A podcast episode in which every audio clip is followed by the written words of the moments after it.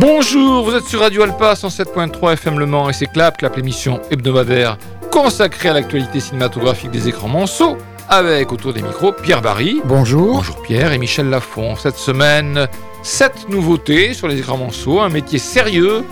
L'été dernier, le livre des solutions, Mystère à Venise, La Nonne 2, Le Grand Chariot Les secrets de la princesse de Cadignan. Voilà. Pour ce qui est de la programmation musicale, on va aller chercher des titres dans euh, l'été dernier et dans euh, le livre des solutions. Non, même pas, je sais même plus si c'est le livre des solutions. Non, un métier sérieux. Oui. Oui, oui un métier sérieux. Et euh, donc l'été dernier. Voilà, on commence par un titre que l'on entend au tout début du film, un métier sérieux.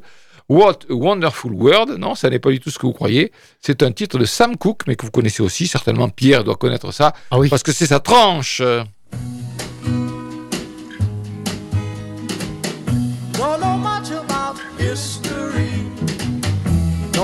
Much biology.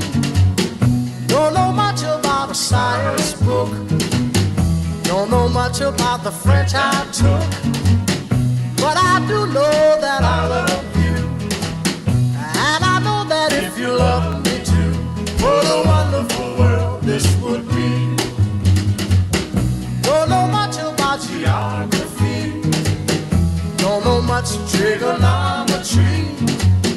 Don't know much trigonometry algebra.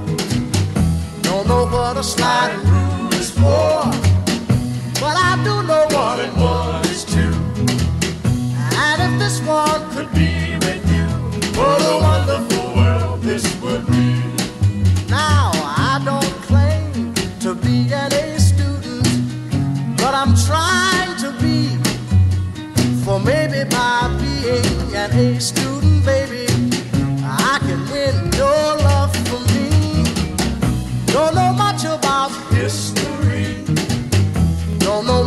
biology, don't know much about a science book, don't know much about the French I took, but I do know that I love you, and I know that if you love me too, what a wonderful world this would be.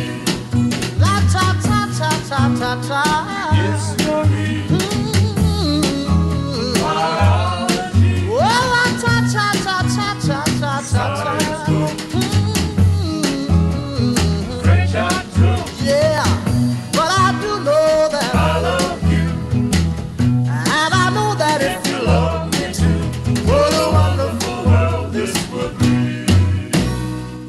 Wonderful World, Sam Cooke, c'est le titre qu'on entend sur le générique du début du film, Un métier sérieux. Eh ben, ça tombe bien, un métier sérieux. C'est le moment d'en parler. C'est un film qu'on propose au Méga CGR et au Pâté Quinconce. C'est un film de Thomas Lilti. Thomas Lilti, c'est un réalisateur et scénariste français né en 76. Il a commencé, comme beaucoup, par le court-métrage. 2006, Les Yeux bandés avec Jonathan Zakaï et euh, Guillaume Depardieu. Mais le film qu'il a vraiment fait connaître, c'est en 2014, Hippocrate, avec déjà Vincent Lacoste, Reda Kateb, Jacques Gamblin, qu'il a ensuite euh, ben, euh, développé en série. La série Hippocrate, je ne sais plus à combien de saison on en est, enfin peu importe. 2016, Médecin de campagne avec François Cluzet et Marianne de Nicourt. Et 2018, première année avec Vincent Lacoste et William Lebgill, tous les deux, on les retrouve dans un métier sérieux. C'est la rentrée, une nouvelle année scolaire au collège qui voit se retrouver Pierre, Myriam, Fouad, Sophie, Sandrine, Alix et Sofiane, un groupe d'enseignants engagés et soudés. Ils sont rejoints par Benjamin, jeune professeur remplaçant, sans expérience et rapidement confronté aux affres du métier.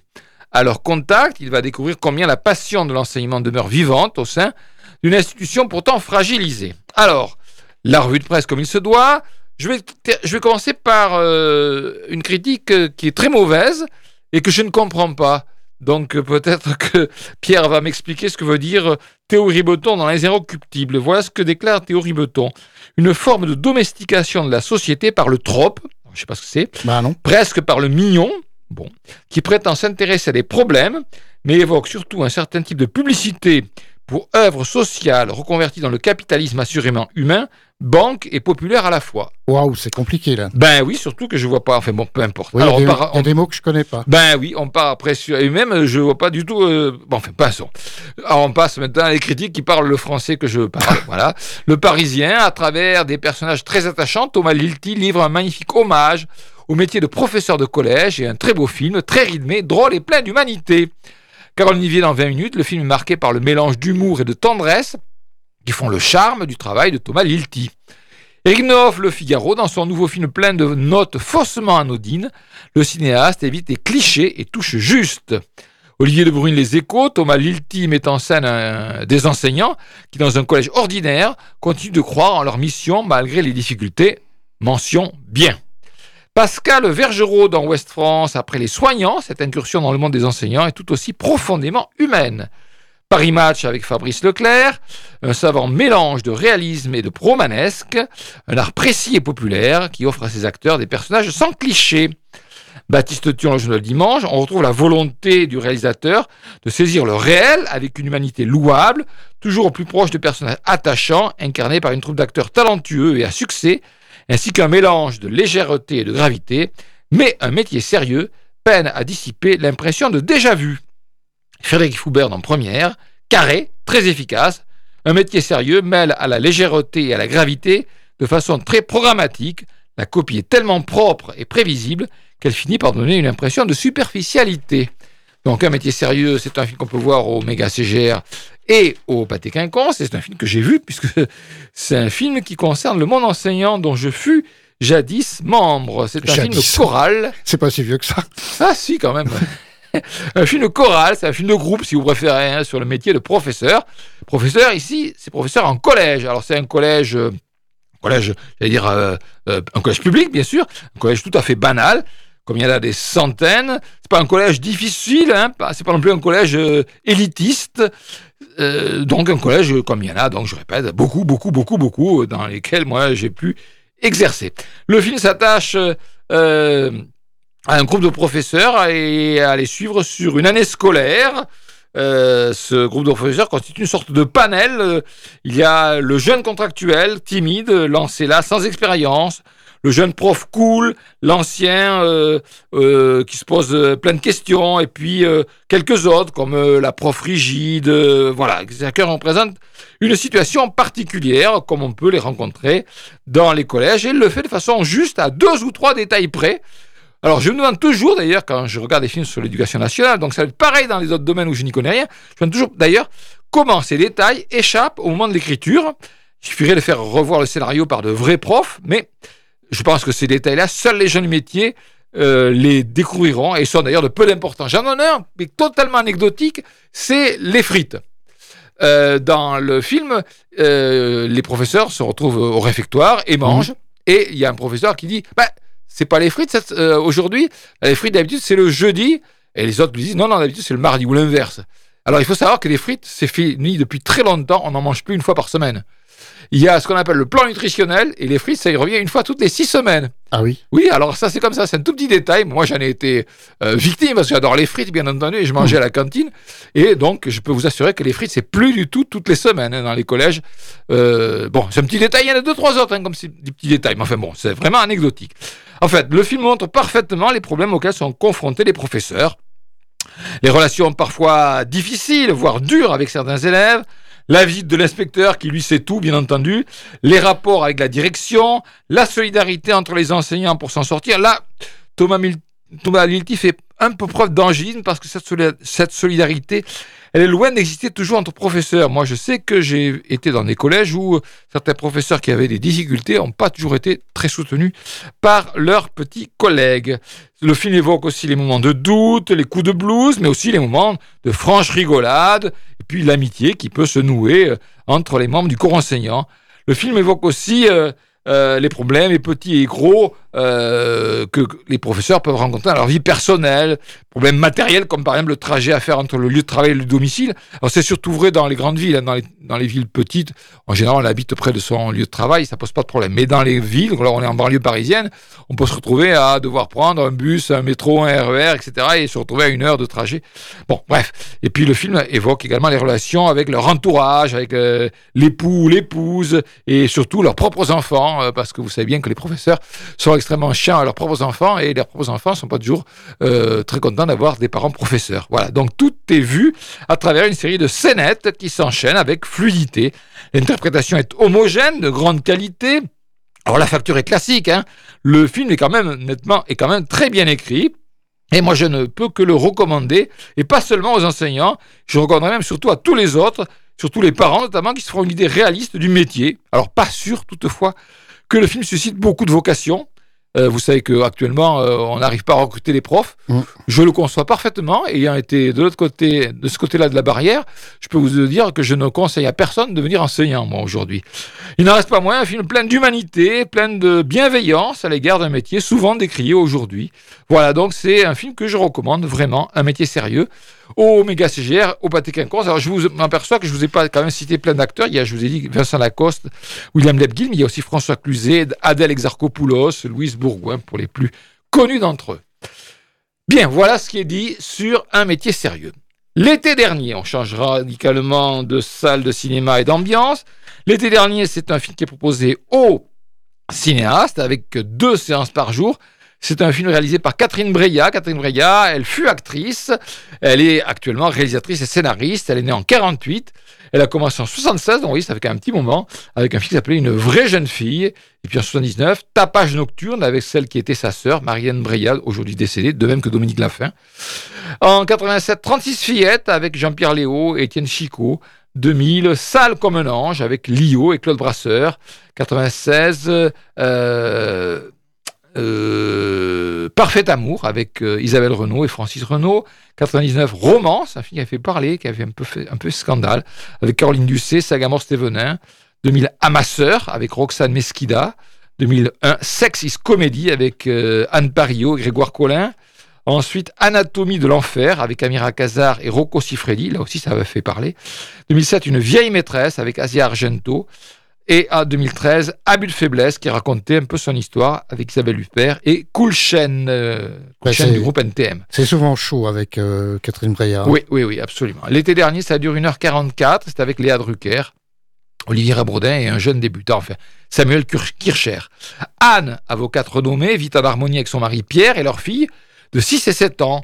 Un jour, Théo, 17 ans, fils de Pierre d'un précédent mariage, emménage chez eux. Peu de temps après, il annonce à son père qu'il a une liaison avec Anne. Elle nie. Et, euh, le synopsis en dit beaucoup quand même, je trouve. Bon, passons. Ah oui. Caroline Vier, 20 minutes. L'été dernier interroge le désir féminin avec pudeur et pertinence. Françoise Delbecq dans Elle, Léa Drucker est prodigieuse en avocate qui s'éprend du fils de son compagnon. Nicolas Chalère dans l'Obs, Breillat n'est pas là pour plaire. Son truc, pousser le spectateur et ses personnages dans leur retranchement, interroger nos hypocrisies, la violence du déni et les carcans bourgeois à travers la transgression, dénicher le beau dans l'impur, le fait ici avec une rigueur d'entomologiste et une empathie éperdue pour ceux qu'elle filme. Barbara Théâtre, le journal du dimanche, comme son héroïne, la cinéaste fait preuve d'une remarquable subtilité pour distiller le malaise, sans doute grâce à une mise en scène à la précision quasi chirur- chirurgicale, mais sans effet, pour saisir les non-dits. Mathieu Macheret dans Le Monde, la cinéaste prête autant attention à cette passion égarée qu'à l'effarante mécanique qui se met en place dans son sillage, celle du déni collectif et du compromis bourgeois, si puissant qu'il semble à même d'absorber toute réalité. Michel Oriot dans Ouest France, le sujet sulfureux est traité avec subtilité. Isabelle Maillet dans Télé 7 jours, un portrait complexe de femme fautive dans lequel il n'est pas question de morale mais de désir, de désordre amoureux et de culpabilité. Rien n'y est convenu, ni la peinture de la bourgeoisie, ni cet amour interdit, et encore moins le tour qu'il va prendre. Alors vous allez me dire, mais tout le monde a aimé. Ah non, non, il y en a qui n'ont pas aimé du tout. C'est Ah. Eric Noov dans Le Figaro. Les deux heures, alors c'est pas tout à fait deux heures, c'est 1h44, hein, les deux heures sont sur l'écran. Il s'y déploie une grande naïveté, des rougeurs qui ne sont plus de saison, une audace démodée. Nous ne sommes plus en 1920 1923, ni même en 1971. Je ne sais pas pourquoi allusion à ces deux dates-là précisément. La 71, c'est peut-être Louis Malle, non? Ouais, peut-être. Oui. ou, euh, oui, peut-être Louis Malle, c'est possible. ouais. Les échos, Adrien Gombeau. Éloignée des écrans pendant une décennie, la réalisatrice revient avec un film lesté de rebondissements mal fabriqués. Et Olivier de Brune dans Marianne, dans l'été dernier, Catherine Breillat laboure laborieusement ses territoires de prédilection, le désir féminin, sous toutes ses coutures, le conflit entre les fantasmes et l'ordre moral. Hélas, tout sonne faux. Donc, l'été dernier, proposé par le cinéma Les Cinéastes, avec deux séances par jour. Alors, Anne est avocate, alors ça aura son importance parce que c'est quelqu'un qui sait manier la parole et être persuasive, et ça, ça comptera par la suite. Elle est mariée, elle a deux petites filles euh, adoptées, une belle maison, bref, euh, une vie euh, harmonieuse qu'elle aime et qu'elle ne veut surtout pas perdre. Arrive alors dans cet univers Théo, le fils de son mari, très bel adolescent de 17 ans, tout sauf sympathique, un type arrogant, désagréable, mais sur un coup de tête, une pulsion, dirons-nous, Anne et Léo, euh, son beau-fils donc, vont avoir une liaison qui tourne à la passion physique réciproque. Si cela se sait, Anne perdra tout, mais Anne, elle a de la ressource. Un récit euh, plein de perversité et à la fin superbement ambigu, notamment le dernier plan Mm. sur une passion amoureuse et une femme qui se laisse euh, euh, griser et se ressaisit quand elle sent qu'elle peut tout perdre et notamment sa vie confortable. C'est filmé de façon très classique, c'est un récit romanesque qui prend son temps pour installer la situation et qui devient passionnant vraiment dans sa dernière partie.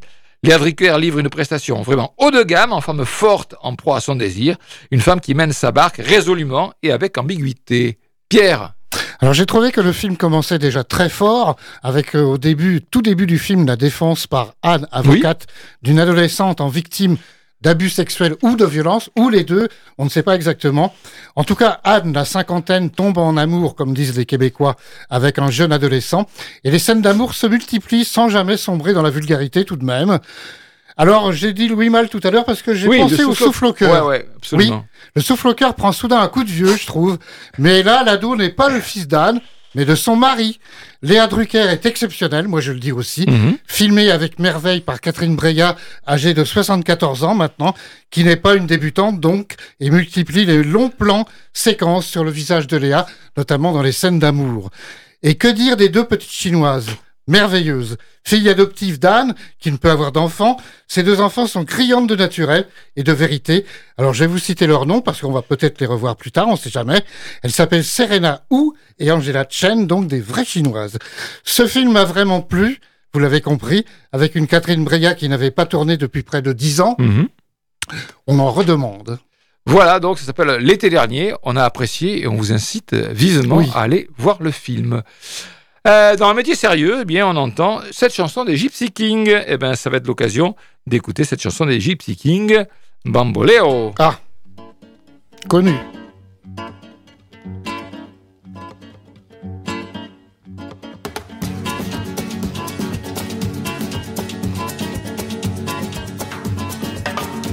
Ese amor llega sin esta manera, no tiene la culpa. Caballo le dan sabana, porque muy despreciado, por eso no te perdono llorar. Ese amor llega sin esta manera, no tiene la culpa. Amor de compra y venta, amor del pasado. Ven, ven, ven, ven, ven, ven, ven, ven, ven, ven,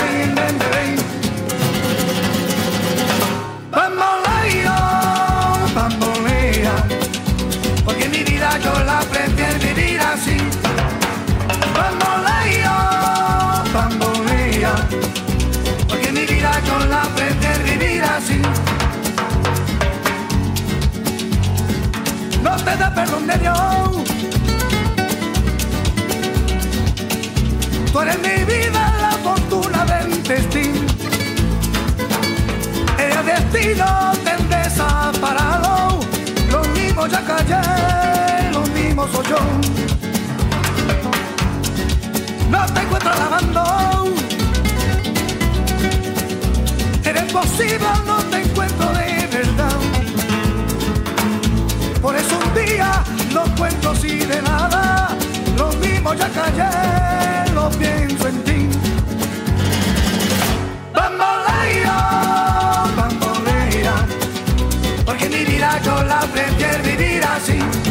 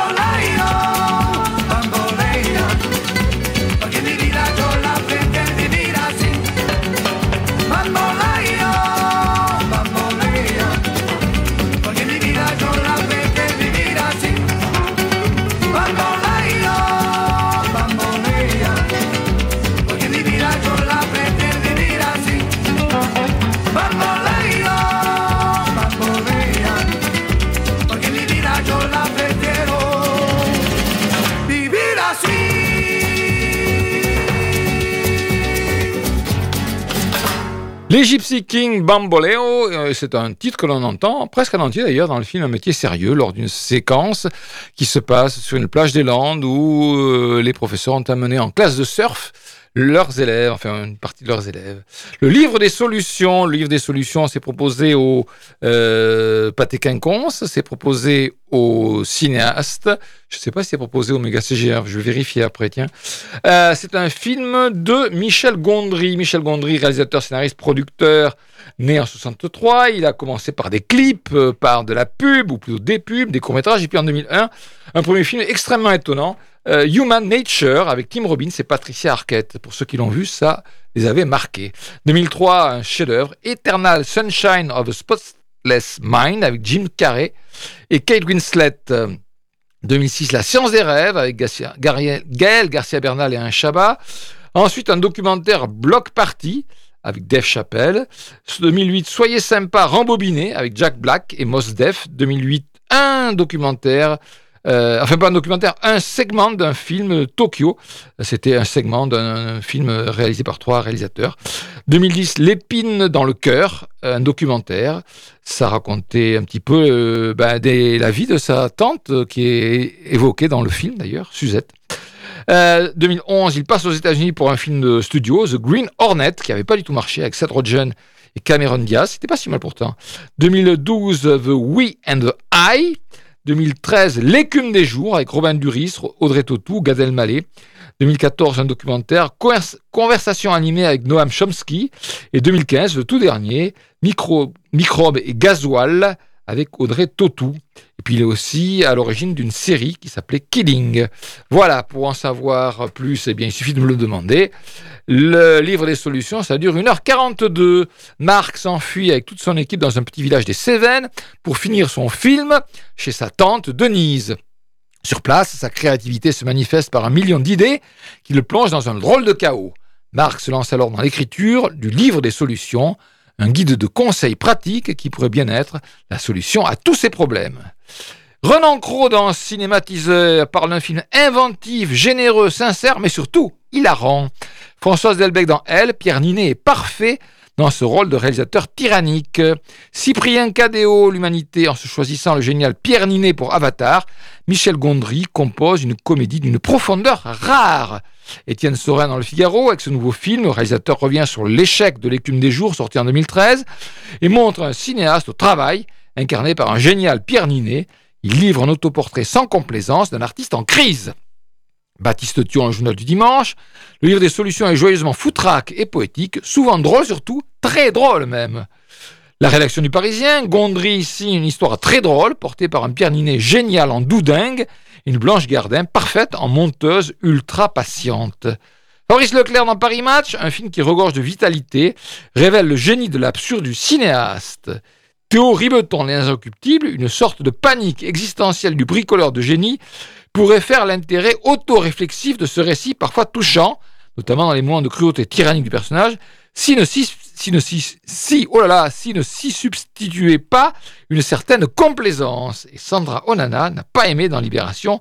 Point d'autodérision ou d'autocritique sans férocité. Or, Gondry en manifeste bien peu envers cet alter ego, semblant finalement chanter ses propres louanges. Le livre des solutions, donc, Pathé Quinconce, euh, cinéaste et peut-être méga CGR, mais je vais vérifier euh, dans un instant. Le livre des solutions, c'est un film gentiment déjanté, mais plein de charme. Alors, en partie, semble-t-il, autobiographique, où Marc, donc un cinéaste, euh, que ses producteurs viennent de virer de son propre film, s'enfuit à la campagne chez sa vieille tante tant aimée, avec ses rushs et les membres de son équipe, et notamment sa monteuse et son assistante, pour en refaire le montage. Là, entre doute et éclair de génie, son cerveau, son cerveau fourmille d'idées, toutes plus farfelues les unes que les autres, se montrant tour à tour tyrannique ou plein de prévenance avec ceux qui l'entourent. Et en parallèle, eh bien, euh, en parallèle de, ce montage, de son film, eh bien, il se lance dans la rédaction d'un bouquin qu'il appelle le livre des solutions, censé apporter des solutions, souvent pittoresques, il faut bien le reconnaître, à tous les problèmes euh, qu'il peut rencontrer, problèmes personnels ou professionnels. Voilà donc un beau portrait d'un homme en pleine création, totalement obnubilé par son travail, velléitaire, bipolaire entre, enthousiasme et abattement. Le film multiplie les petites idées, les petites trouvailles, c'est fait de briques et de broc, pour reprendre une expression. C'est bien dans le style de beaucoup des films précédents de Gondry. Le film doit aussi beaucoup, beaucoup à son interprète principal, Pierre Ninet, attachant, comme on dit aujourd'hui, hein, plein de fantaisie et d'amour, entouré de quelques jolis second rôles féminins, souffre-douleur, qui euh, lui remettent les idées en place malgré tout. C'est un film très agréable, plein de créativité, de fantaisie et d'humour dans le genre autodérision, je rejoins pas du tout la dernière critique. C'est un film d'autofiction, forcément très personnel, doudingue, souvent très drôle et plein d'énergie. Qu'en penses-tu, Pierre? Ben, J'ai aimé aussi ce film. Alors, selon moi, ce film est à la fois loufoque et touchant, de par ses personnages sur lesquels je vais m'attarder donc aujourd'hui. Alors, d'abord, Marc, interprété par Pierre Ninet, le personnage central, fou ou génie, ou les deux à la fois. Blanche Gardin, c'est Charlotte dans le film, pas spécialement drôle euh, dans ce film, mais très attachante. Denise, Françoise Lebrun, alors mention spéciale, très émouvante Absolument. en Tati Nounou. Et puis Camille Rutherford, oui, en effet, elle est en franco-anglaise, donc c'est un nom anglais. Gabrielle, Gabrielle, mm. en, amante, en amante très spéciale, il faut le dire. Et puis Francky Valache, vu dans une pub télé très électrique qui m'a particulièrement attendri. J'étais un peu amoureux de Frankie, moi, dans ce film. Et puis, et puis, j'ai réservé pour la fin. Oh oui, mais c'est bien lui, quelle surprise Je veux parler de Sting Et eh oui. Vous savez, l'ex-chanteur bassiste de Police, qui joue là son propre rôle, donc il apparaît dans le film, et qui dit même quelques mots en français. Alors pour tous ceux que j'ai cités, pour le film aussi, eh bien ça vaut vraiment le déplacement. Voilà, je suis absolument d'accord, et le film n'est pas projeté au méga CGR, vérification faite. On va parler de Mystère à Venise. Là, c'est projeté au Méga CGR et au Pâté Quinconce, avec de temps en temps une séance en VO, mais pas tant que ça finalement. Ce film Mystère à Venise est un film de Kenneth Branagh. Kenneth Branagh, réalisateur, scénariste, acteur, producteur né en Grande-Bretagne en, en 1960. 91, un premier film qui s'appelait Henri V, formidable film avec euh, lui-même et Derek Jacobi. De 92, Dead Again, un très bon polar avec Emma Thompson qui était à l'époque sa compagne. 93, Les Amis de Peter avec Emma Thompson et Stephen Fry. 93, également une adaptation shakespearienne magnifique, beaucoup de bruit pour rien, avec toujours Emma Thompson et lui-même, qui nous Reeves également. 95, Frankenstein avec Robert De Niro. 95, Au beau milieu de l'hiver. 97, un Hamlet, euh, enfin Hamlet, toujours avec Richard Attenborough et lui-même. 2001, Peine d'amour perdu, là aussi c'est une adaptation de Shakespeare qui était magnifique. 2006, La flûte enchantée, l'opéra de Mozart. 2008, Le Limier, c'était le remake du film Mankiewicz. L'original était meilleur, mais c'est parce que je connaissais l'original que j'ai dit ça. Sinon c'est un très bon film avec Jude Law et Michael Ken. 2011, ah, hélas, Thor, et eh oui, euh, Studio Marvel, Chris Hemsworth. 2014, Ryan Initiative, polar, avec Chris Pine, Kevin Costner, Kyra Knightley. 2015, Cendrillon avec une magnifique Lily James. 2017, ça y est, il se lance dans l'Agatha Christie, puisque c'est le premier, le crime de l'Orient Express. Il fera ensuite Mort sur ligne en 2022, mais entre-temps, eh bien, il y aura Artemis Fowl pour Disney+, All Is Time pour la VOD, et en 2022, il y avait eu Belfast, un petit film, euh, semble-t-il, en partie autobiographique. Pour en savoir plus sur Mort à Venise, le synopsis et la revue de presse, c'est Pierre Barry. Oui, alors Mort à Venise de Kenneth Branagh, donc titre original A Haunting in Venice. Non, pas Mort à Venise, Mystère à Venise. Ah, j'ai dit Mort à Venise Oui, parce que Venise, c'est le film de Visconti. Ah oui, Oui, oui. Ah ben, lapsus. Oui, oui. Mystère à Venise, donc, avec Kenneth Branagh, Tina Fey et Camille Cotin. Alors, Venise, veille de la Toussaint, quelques années après la fin de la Seconde Guerre mondiale, c'est là que vit désormais le célèbre détective Hercule Poirot, aujourd'hui retraité. Après avoir consacré sa vie à élucider des crimes et avoir été témoin de ce qu'il y a de pire chez l'être humain, il a renoncé à sa vocation d'enquêteur. Et s'il fait tout pour éviter d'être confronté à des affaires criminelles, ce sont souvent elles qui le rattrapent. Poirot reçoit chez lui une vieille amie, Ariane Oliver, plus grande écrivaine de romans policiers au monde, qui lui assure que le motif de sa visite n'a aucun rapport avec un crime. Elle souhaiterait qu'il l'accompagne à une séance de spiritisme et lui permette de prouver qu'il s'agit d'une imposture. Intrigué, Poirot accepte à contre-cœur d'y assister et se retrouve alors dans un palais décrépit et soi-disant hanté, appartenant à la célèbre cantatrice Rowena Drake. Lorsque l'un des participants est sauvagement assassiné, toutes les personnes présentes deviennent de potentiels suspects. Le détective belge se retrouve une nouvelle fois plongé dans un monde sinistre d'ombre et de secrets. Ben, il est long, hein, le synopsis. Oh là là, oui. Eh oui, allez, la revue de presse. Alors, Le Figaro, Olivier Delcroix, pour sa troisième adaptation des aventures du célèbre détective d'Agatha Christie, Kenneth Branagh orchestre un Wood Unit vénitien. Euh, je sais pas trop ce que ça veut Je dire. vais vous expliquer ça, c'est prévu. Ah, D'accord. Teinté d'horreur et de surnaturel, un mélange très réussi.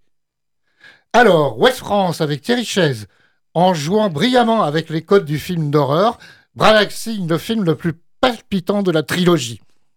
Télé 7 jours avec Laurent Gian, Kenneth Branagh, acteur entouré d'une troupe formidable, campe avec plaisir un poireau retraité, plus désenchanté que d'ordinaire, savoureux. Télérama avec Jacques Maurice, les fantômes qui rôdent, la hantise de la guerre, le décor impressionnant propice à toutes sortes de variations baroques, dans un esprit assez gallo. Oui, le Giallo, c'est les films d'horreur euh, Ah, euh, italiens d'une certaine époque. Mario Bava, Hmm. euh, ah, ah, Dario Argento. Alors ils font partie du plaisir à suivre les rebondissements de cette intrigue bien troussée.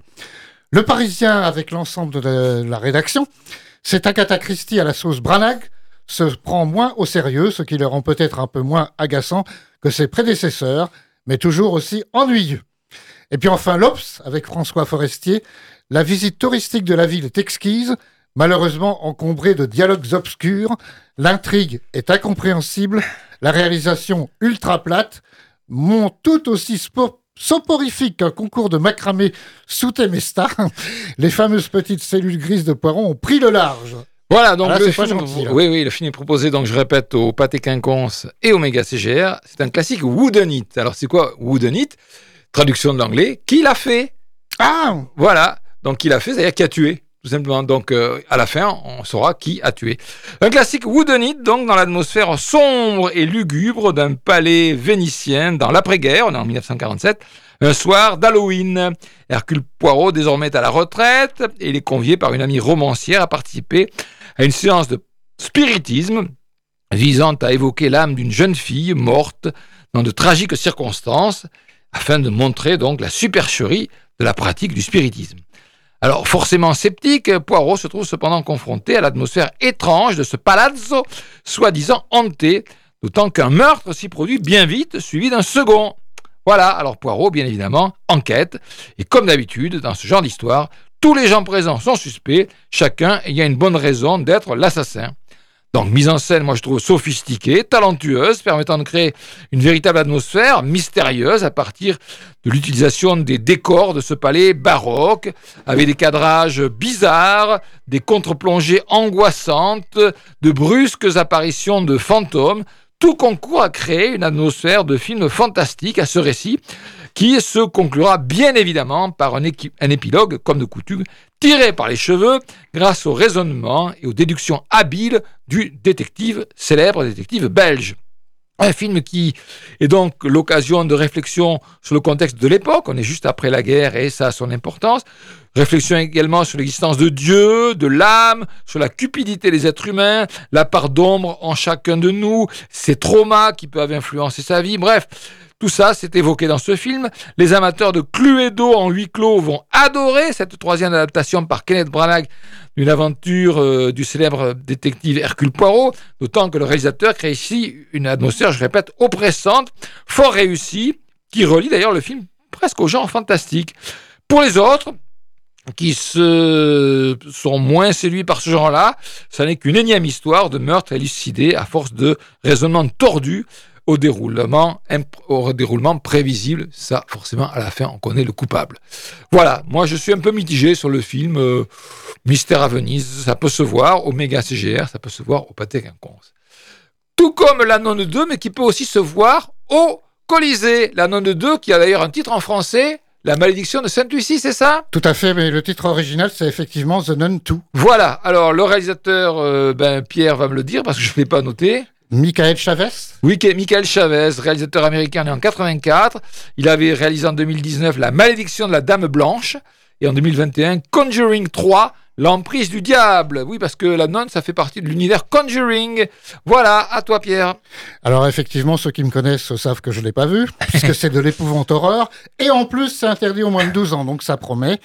Alors les acteurs, Thaïsa Farmiga, Jonas Bloquet et Storm Raid. Le synopsis, alors là, ça va être court par contre. Oui. Le mal n'a jamais été aussi proche. Valag, la note démoniaque de Conjuring, revient dans le sud de la France. La revue de presse. Alors, 20 minutes avec Caroline Vier. Le réalisateur Michael Chavez tire le meilleur parti d'un budget confortable et de décors somptueux. Le Parisien, par l'ensemble de la rédaction, plus rythmé et un poil plus violent, ce film tient à nouveau la route et ravira les amateurs d'horreur qui ne va pas non plus trop loin. Libération avec Olivier Lam, le deuxième volet du deuxième spin-off de la franchise The Conjuring, n'a pas grand-chose à offrir sinon quelques idées émergées de sa fétichisation d'années 50 franchouillarde.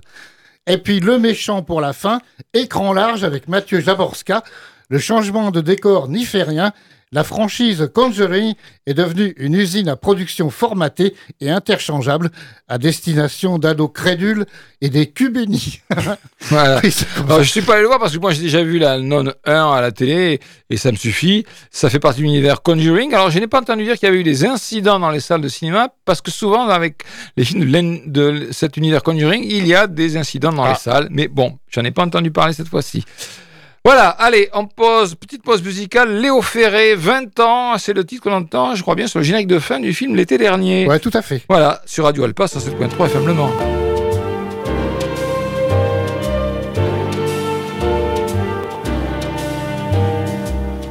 Tout bagage, on a 20 ans, on a l'expérience des parents, on se fout du tiers comme du quart, on prend le bonheur toujours en retard. Quand on aime, c'est pour toute la vie, cette vie qui dure l'espace d'un cri, d'une permanente ou d'un blue jean, et pour le reste, on imagine. Pour tout bagage, on a sa gueule, quand elle est batte, ça va tout seul, quand elle est moche, on s'habitue, on se dit qu'on est pas mal foutu, on bat son destin comme les brèmes, on touche à tout, on dit je t'aime, qu'on soit de la balance ou du lion, on s'en balance, on est des lions.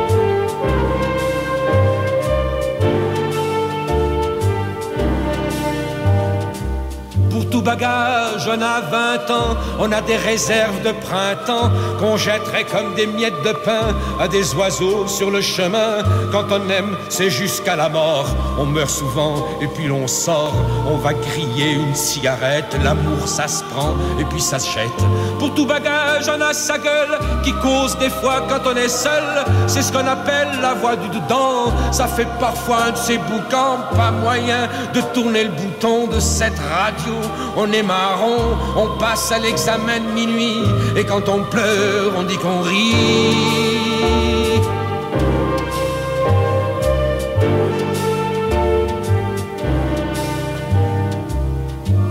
Bagage, on a vingt ans, on a une rose au bout des dents qui vit l'espace d'un soupir et qui vous pique avant de mourir.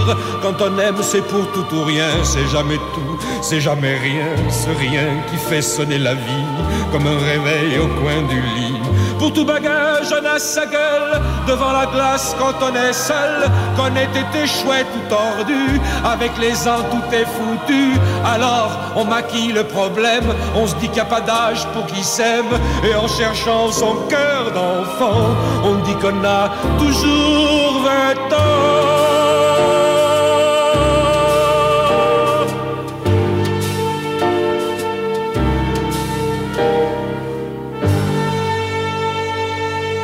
Léo Ferré, 20 ans, c'est un titre qu'on entend sur la générique de fin du film l'été dernier. Le Grand Chariot, film de Philippe Garel, proposé par les cinéastes, avec euh, une ou deux séances par jour. Philippe Garel, c'est un réalisateur, scénariste, acteur né en 48, donc oui, c'est pas un perdre de l'année. Il a fait oh, bon, une bonne trentaine, pas loin de films. Il a commencé en 66, un film qui s'appelait Anémone. Mais pourquoi Anémone? Parce qu'il y avait Anémone, l'actrice qui jouait dedans, et Maurice Garel. Euh, aussi. Euh, Maurice Garel qui est, euh, doit être son père à Philippe Garel. Et puis depuis, ben, il a fait beaucoup, beaucoup, beaucoup de films. Je ne vais pas tous les citer. J'en ai vu beaucoup. Et puis Garel, c'est pas un cinéaste qui me, qui me, qui m'intéresse franchement. C'est un cinéaste euh, très arrêté. Allez, on va citer quand même les derniers parce que euh, c'est avec son fils Louis Garel, Les Amants réguliers avec donc Louis Garel et Clotilde M en 2005, La frontière de l'aube avec Louis Garel, Léa, Léa Smet en 2008, 2011, Un été brûlant avec Louis Garrel et Monica Bellucci. 2013, La jalousie avec Anna Mouglalis et Louis Garrel. 2015, pardon, L'ombre des femmes avec Stanislas Mérard et Clotilde Courreau. 2017, L'amant d'un jour avec Eric Carvaca et Esther Garel, qui est une de ses filles. Et 2020, Le sel des larmes avec André Wilms et Oulaya Amandra. Euh, Pierre, un peu plus euh, d'informations sur le film de Philippe Garel, Le Grand Chariot. Alors les acteurs, bah, d'abord on retrouve deux de ses enfants. Trois ah, Damien Mongin aussi non Ah non, non, il y a, y, a, y a, deux, deux sœurs Garel. Il y a Louis Garel, Esther Garel. Et il y a une troisième, je ne ah, sais plus son nom. Elle n'est oui, elle pas marquée dans ce que je t'ai donné. Alors, le synopsis, Le Grand Chariot est une constellation d'étoiles. C'est aussi un théâtre de marionnettes. C'est l'histoire d'une famille de marionnettistes, une fratrie, Louis et ses deux sœurs, Martha et Léna, leur père qui dirige la troupe et la grand-mère qui a fabriqué les poupées. Ensemble, ils forment une compagnie et donnent des spectacles de marionnettes.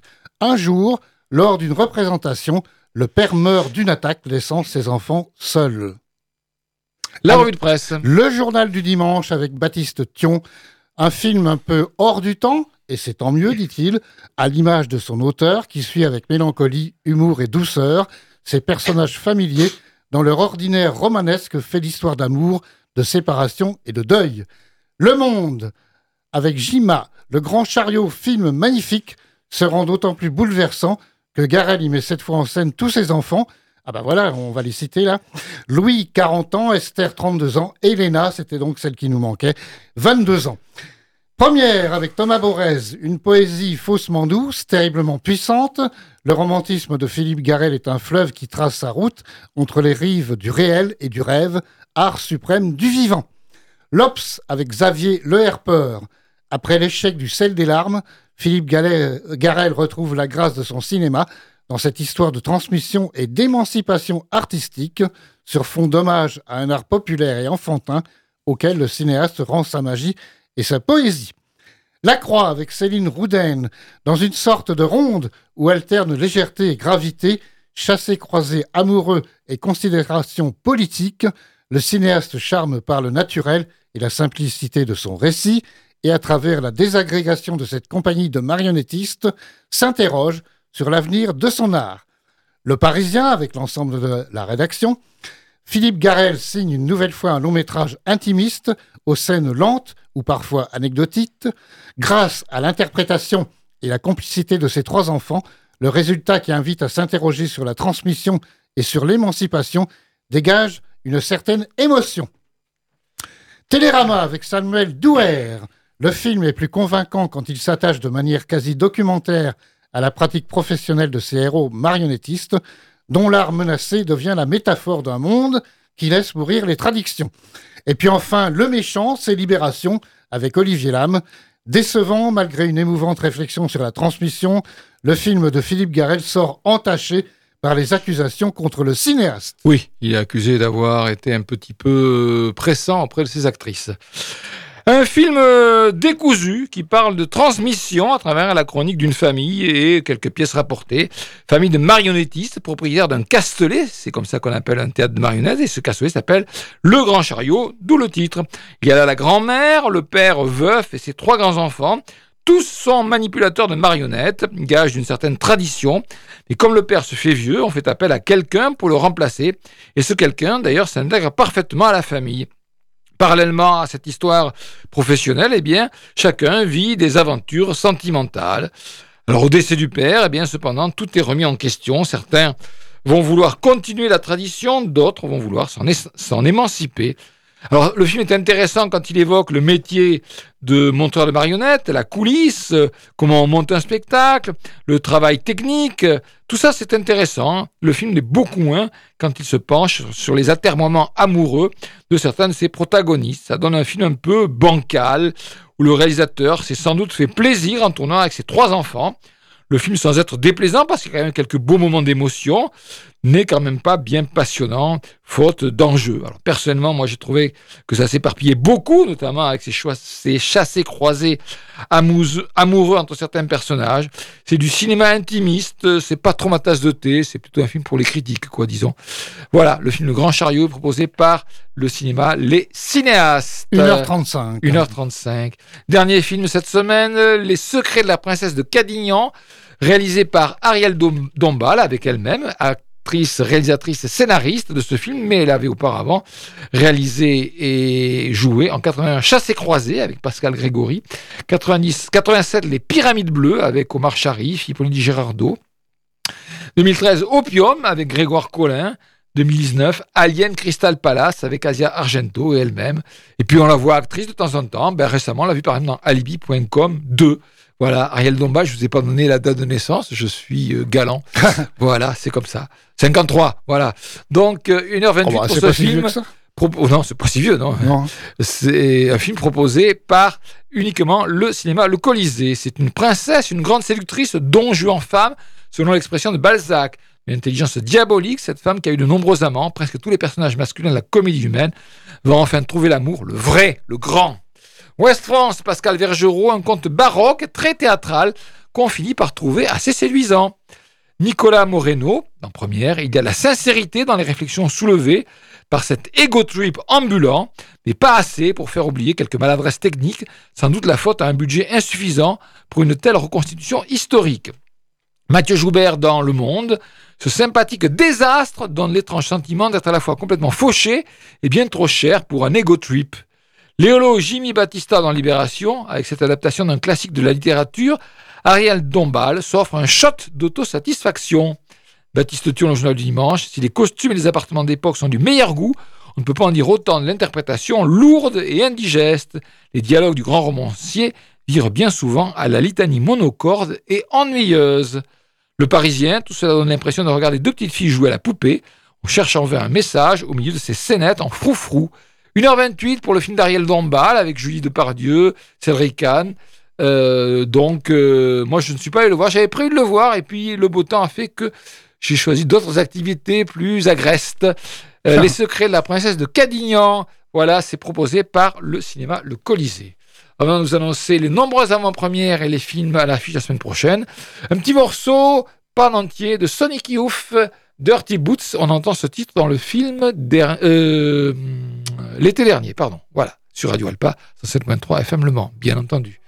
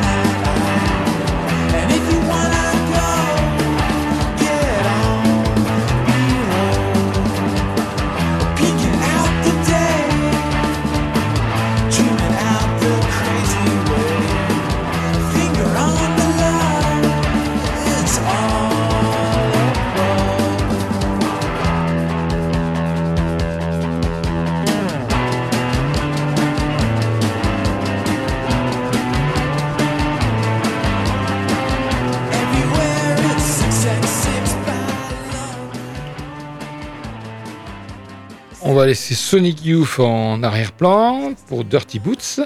Et on va vous annoncer les très nombreuses avant-premières euh, au cinéma. Le festival avant-première se poursuit euh, au pâté. Avec euh, ce soir, si vous écoutez en direct, La Tresse, film de Laetitia Colombani.